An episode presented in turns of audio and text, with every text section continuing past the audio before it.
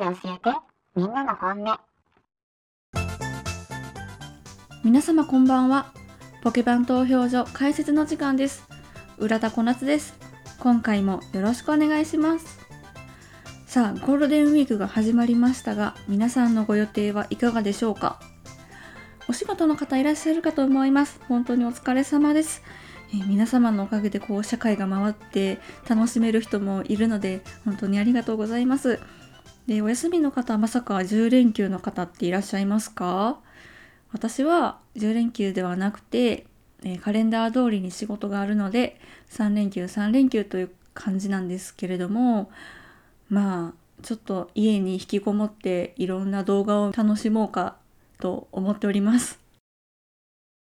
ポケバンアンケート。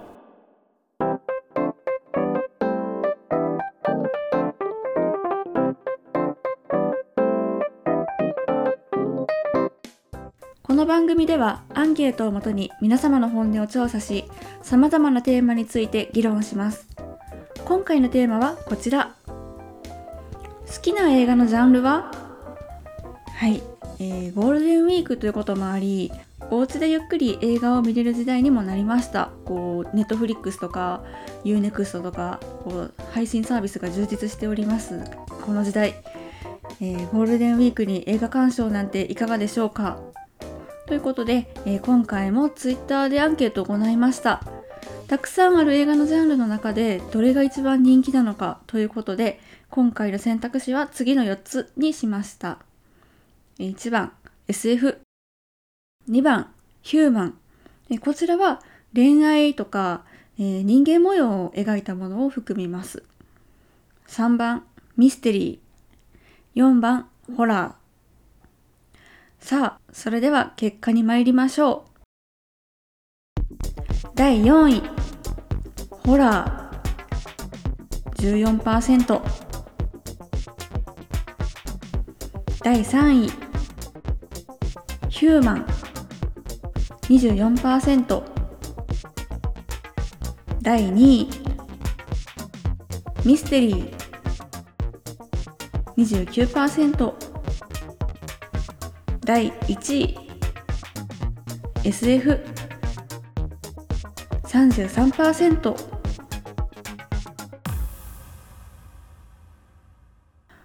ということで、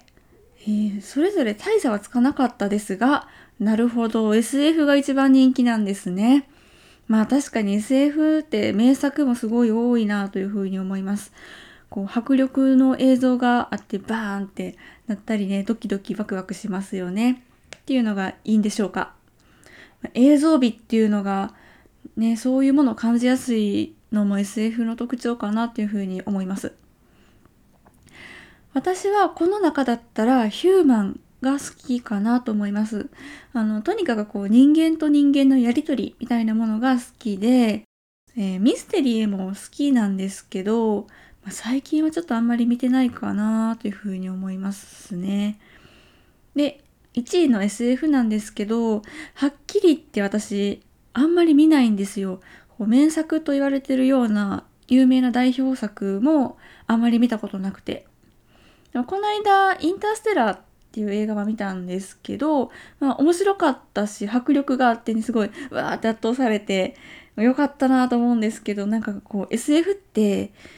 元気な時じゃないとこう見れないというかそんな印象がありますね。ちょっと疲れてしまいがちって感じかな。で私ホラーは無理人間なので もう自分からそんな怖い思いをしたくないので見ません。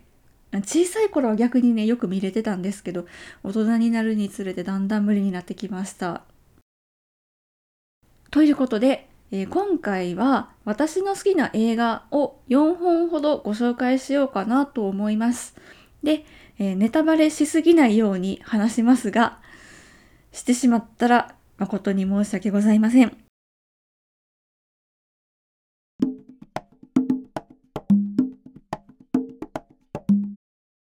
さあ1作目なのですがグレーテスト・ショーマンをご紹介します。まあ有名ですかね。見たことある方も多いんじゃないかなと思いますが、えー、これはね私が一番好きと言っても過言ではない映画作品ですね。で2017年アメリカの映画です。ジャンルとしてはまあミュージカル映画になります。で私はあのミュージカル映画がめっちゃ好きなんですよ。でまあミュージカルというと急に話の途中で歌って踊り出すっていうようなことがあるので意味わからんわっていう人も結構いらっしゃるんですけどもうミュージカルってそういうものなのでそんな意味わからんなんて見方をしたらダメなんですよ。そんな実生活でそんなことしだしたら私も意味わからんって思いますもん。けどミュージカルとはそういうものとして見なければいけないなというふうに思います。でグレイテストショーマンなんですけど舞台は19世紀のアメリカ。で当時実在した工業士の P.T. バーナムさんのお話です。えー、こちらのバーナムさんを、えー、俳優ヒュー・ジャックマンさんが演じております。内容としてはもう貧しい暮らしをしていたバーナムなんですけど、まあ、あることをきっかけにとあるサーカス団を始めることになりました。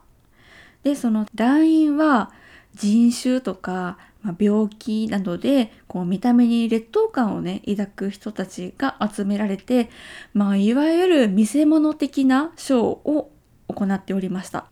そのためこう周りからは批判もやっぱり多かったんですよ。でもそれでもその団員の彼らは今まではこう劣等感に苛まれて自分を隠すようにして生きてきた人たちなのでこう輝ける場所居場所を見つけられた居場所を得た団員たちは自分に自信を持ち始めます。で、こう、ショーも結構盛り上がって大盛況となって、お客さんを認めてくれる方もだんだん増えてきて、で、まあこう様々な困難がありつつも、観客に笑顔と興奮を与えることができるようになるまでのこうバーナムさんとサーカス団のサクセスストーリーとなっております。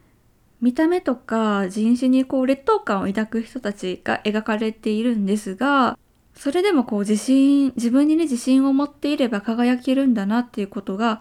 えー、よく描かれております。でもこういう発言こそが、うん、無責任で、まあ、もしかしたらこう偽善的っていうふうに思われるのかもしれないんです。もちろんこう本人たちの前では味方だよって言ってる人であってもやっぱりその自分の地位のためにはこう彼らを阻害してしまうような人もいるっていうのも、まあ、現実なんじゃないかなっていうふうに思います悲しいことに。でこの舞台は19世紀の話でもう今はもっとこう多様性が認められてきてる時代なので状況は変わってるかもしれないんですけど、まあ、こういう時代があったっていうのは事実なんだろうなというふうに思います。で、こう、バーナムもこう、団員を集めて輝かせてきた人なんですけど、やっぱり彼も自分の地位とかそういうもののために彼らを阻害してしまうっていう場面もありました。やっぱりそういう場面を見るとかなりショックですよね。もう私もショックだったし、その団員たちも大きなショックを受けておりました。で、この映画1時間40分ぐらいの映画なんですけどその中に10曲ほども名曲があります。やっぱりミュージカル映画なので音楽がすごい、えー、とても印象的で素晴らしい映画でしてもうねどれも魂こもってる歌唱で、えー、こっちも口ずさんでしまう感じですね。あとですね、こうサーカス団っていうことで、とにかく色彩が美しいですね。舞台衣装もキラキラしてるし、照明とかもすごい綺麗で、もう、まあ、映え、画面がすごい映えって感じですね。で、あの、初めてこの映画を見たのは私映画館で見たんですけど、もう本当に感動して、で、今でもできたらこの映画館の巨大スクリーンと綺麗な音響で楽しめたらいいなって思うんですが、まあ今やってるところもないでしょうから、まあでも本当はね、これ皆さんに映画館で楽しんでいただきたい作品ですね。で、まあやっぱり何度も言いますけど、こう団員たちがね、本当に自分に劣等感持ってるけど、でもそれでもこう輝ける場所を見つけて、誇りを持っていけて、もう魂がこもっていて本当にかっこいいなというふうに思います。元気がもらえる映画で、もはやこれは私は映画ではなくて、もう一個のショー、エンターテインメントだなっていうふうに感じております。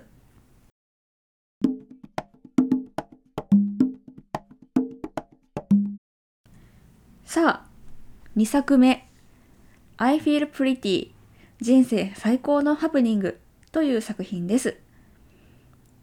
こうさっきのグレイテストショーマンともちょっと重なるんですけど、こう見た目のコンプレックスを克服していくというテーマで言えば私こちらの作品も好きで、えーこちら2018年のアメリカの映画です。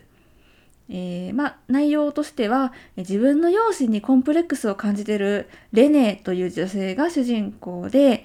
彼女はこうキラキラ社会に憧れはあるけどやっぱ自分の体型とか顔とかに、えー劣等感を抱いているため自信がなくてこう人混みの中では埋もれてしまってかき分けることはできず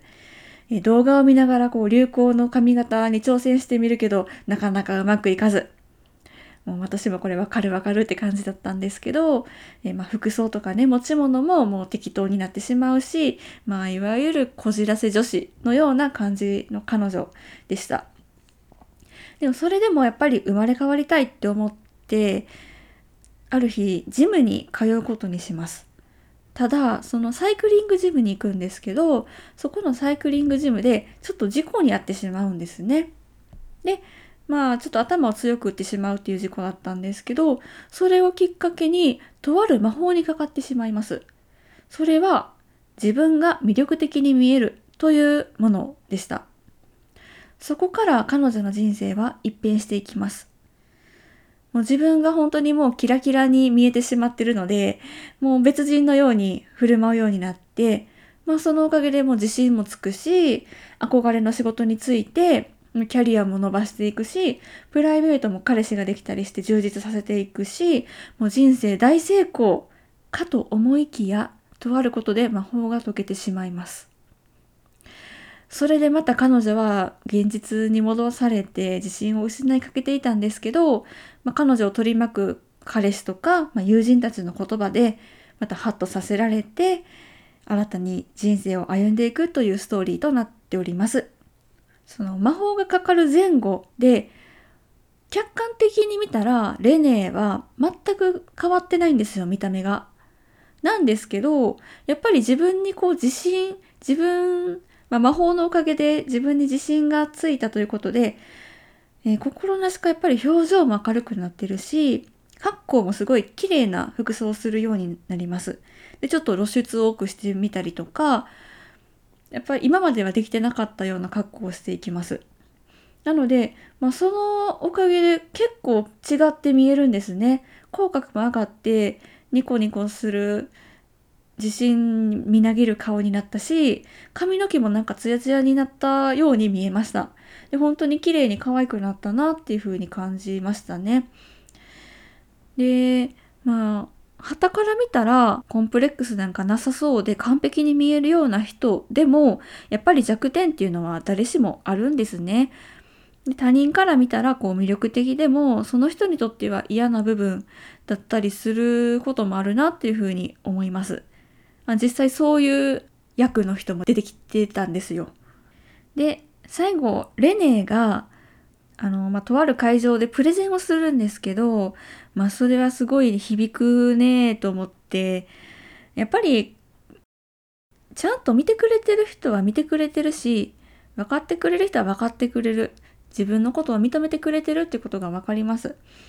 で、まあ、私自身もコンプレックスっていうのはたくさん感じている人間なので本当に劣等感とかめちゃめちゃ感じてるような人間なんです。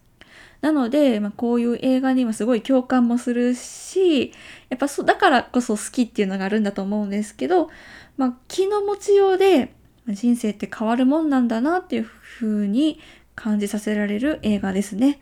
希望を与えてもらえます。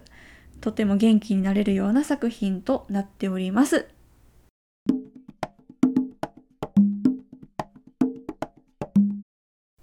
さあ、アンケート結果の方で私ヒューマンの作品が好きっていう風に言ったんですけど、まあ、特にこう作品の中で大事故とか大事件とか起きないもうただただ平和な日々を描いたようなそういう作品が結構好きなんですよ。ということで、まあ、そういう作品の中から好きなものを2つほど紹介したいと思います。3作目はメロー。こちらは2020年日本の映画です。主人公はメロという小さなお花屋さんを営む聖一。こちら田中圭さんが演じてらっしゃいます。そして出てくる周りの方で言うと行きつけのラーメン屋さんの店主のキホこちら岡崎さえさんが演じてらっしゃいますあとお花屋さんに来る常連客のひろみちゃんとか、えー、聖一の姪っ子のさほちゃんとかまあ他にもいっぱい出てくるんですけどまあ大体主要な人物はこの辺りかなと思います。でまあ本当に日々を描いてるので特にお話しするような大事件もないんですけど、まあ、若干の事件はあるんですけど、まあ、本当に平凡な日々が流れていてでまあその中でもそれぞれみんな人生が動いてて誰かのことを思ったり好きになったりもします。気づかないうちに自分が誰かの特別な存在になっていたりそういうこともあったりしますねでこう花屋さんとかラーメン屋さんがこの人たちにとっての憩いの場になっていますまあ私自身そんな小さな癒しに憧れるし、ほっこりしちゃうなっていうふうに思います。で、多分この映画のテーマの一つに、思いを伝えるか伝えないかということがあるんだと思うんですけど、まあ、それ思いっていうのは恋愛感情もそうだし、親子間の、えー、愛情を伝えたいこともそう。で、伝えるか伝えないかの他に伝え方にもいろいろある。直接言うとか、手紙で言うとか、まあ、今やったら LINE で言うとか。まあでも結局どんなことであっても、その人に伝えないと伝わらないよっていうことがよくわかる作品だなというふうに感じてて、え終盤手紙が出てくるんですよ。で、まあ手紙っていいよねっていうふうに 思うんですけど、まあ手紙ってやっぱ口では言えないことも言えるじゃないですか。口では照れるけど、手紙やったら書けるってことあると思うんです。で、しかも自分がいないところで見てもらえるから、結構ぶっちゃけた話とかも書けてしまったりしますね。だからこそ本当の本心が言える。で、やっぱ手書きっていうのもとてもいいなと。字にも気持ちが現れたりするかもしれないし、なんかその人の声で再生されますよね、手紙って。で、まあ、手紙の良さを再認識できるような映画です。で、私自身も手紙好きやし書いたことも何度もあります。何なんでしょうね、このデジタル社会での手紙の良さっていうのがすごい感じられました。で、まあ、お花屋さんのお話なので、お花が結構たくさん出てくるんですね。で、不意にもらえると思ってなかった瞬間に誰かからお花をもらえるって結構嬉しくないですか？でこう花束をもらっても嬉しいけどさりげなく一輪だけ入ってもらうのも結構いいもんだなというふうに感じます。こう部屋にお花を飾りたくなるようなそんな映画です。でエンドロールもすごいあの田中圭さんが単調作業をしている映像がずっと流れるんですけどなんかね飽きずにずっと見られるんですよこれ。なんで、えー、最後のエンドロールまでぜひぜひご注目くださいという映画です。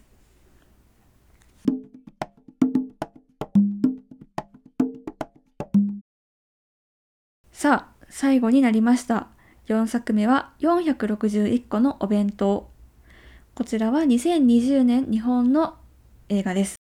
こちらはですね、シングルファーザーとその息子の話なんですけど、父親を井ノ原快彦さん、で、息子役をなにわ男子の道枝俊介さんが演じてらっしゃいます。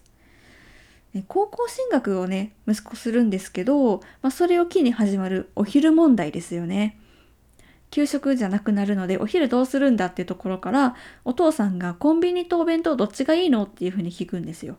そしたら息子はお父さんのお弁当がいいっていう風に言うんですね。こう、思春期男子なのに、父さんの弁当が食べたいって素直に言うのがちょっとキュンってきますね。可愛いなと。こう、そのキュン発言から始まるお弁当生活の日々のお話となっております。まあ、こちらもまあ、ちょっとした事件、事件っていうか、トラブルのようなね、そういうのは起こるんですけど、大きい事件とか事故は起こらない、ただただ平和、平凡な作品ですね。そのお弁当とコンビニどっちがいいので、父さんの弁当がいいっていうところから、父さんはお弁当を作ることを決心します。で、そこで、えー、父と息子がとある約束をします。そして、えー、入学して早速張り切るんですよ、お父さん。もうめちゃめちゃ弁当箱とかレシピ本とかめちゃめちゃ買い込んで、もう気合十分。もうその姿にもキュンです。もう開始20分からね、愛と可愛いが止まらない。平凡だけどハートフルな映画ですね。で、あとですね、普通に弁当のクオリティがめちゃめちゃ高いんですよ。お父さん料理うまって感じで。でも、私にとってもこう勉強にもなるし、で、普通に美味しそうなので、飯テロ映画でもあります。なので、お腹空いてる時に見ると結構きついです。で、なんだかんだこう楽しんじゃってるね、お父さんがもう愛らしいんですよね。で、お父さんの職業はバンドマンなんですよ。ミュージシャンで、まあ普段はこうかっこいい姿を見せてるんですけど、インスタのアカウントがだんだんお弁当アカウントになっていって、すごい可愛いじゃないですか。で、まあそれを見てる周りのね、スタッフとかも、明日お弁当いいの？みたいな感じで応援してくれてるし、もうそんな感じがまたほっこりするんですね。で、もうお父さんはだんだんだんだんお弁当のことで頭がいっぱいになって、お弁当にのめり込んでいくんですね。で、一方で、やっぱり息子は高校生男子なんで、思春期真っ盛りで、まあやっぱ、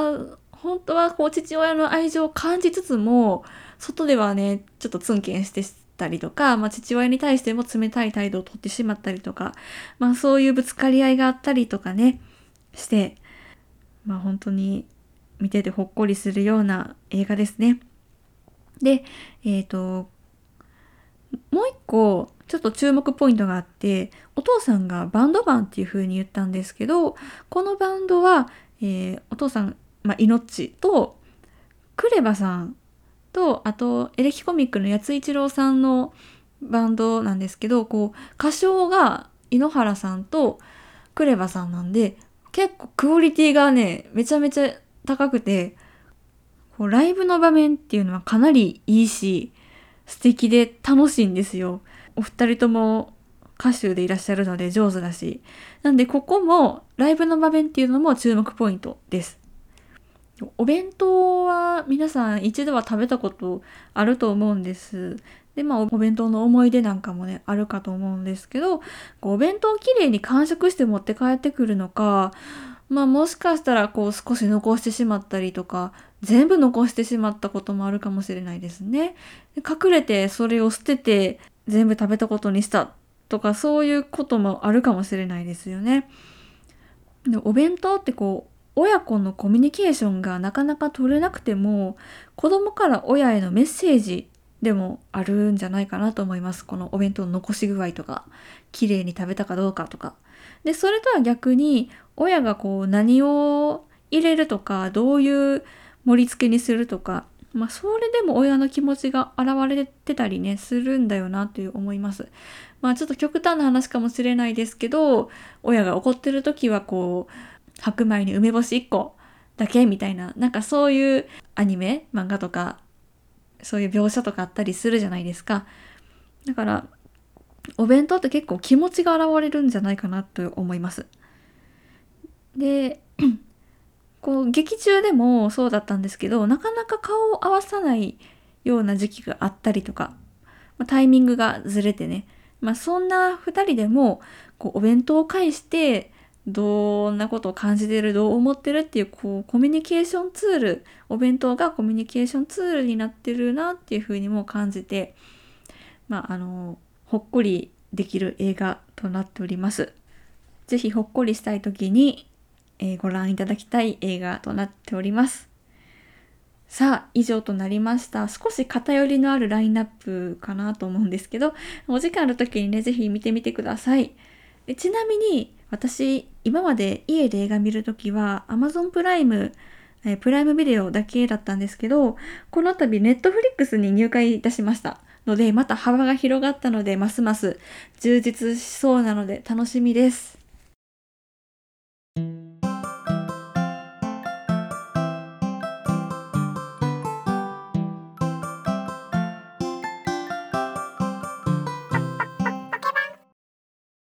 さあ次のアンケートテーマに参りましょう、え実はですねツイッターの方で椿ライドウさんからテーマを頂戴いたしました。こうポケバンで使ってくれないかなというツイートをしてくださっていてであの本当にありがとうございます。であのご本人様にも連絡取らせていただいて了承いただいております。ということで次のテーマはこちら。スマホのアプリいくつ入っている？ということで、すでにね、このアンケート開始されているんです。え椿ライドウさんのアカウントのアンケートを使わせていただくことになりました。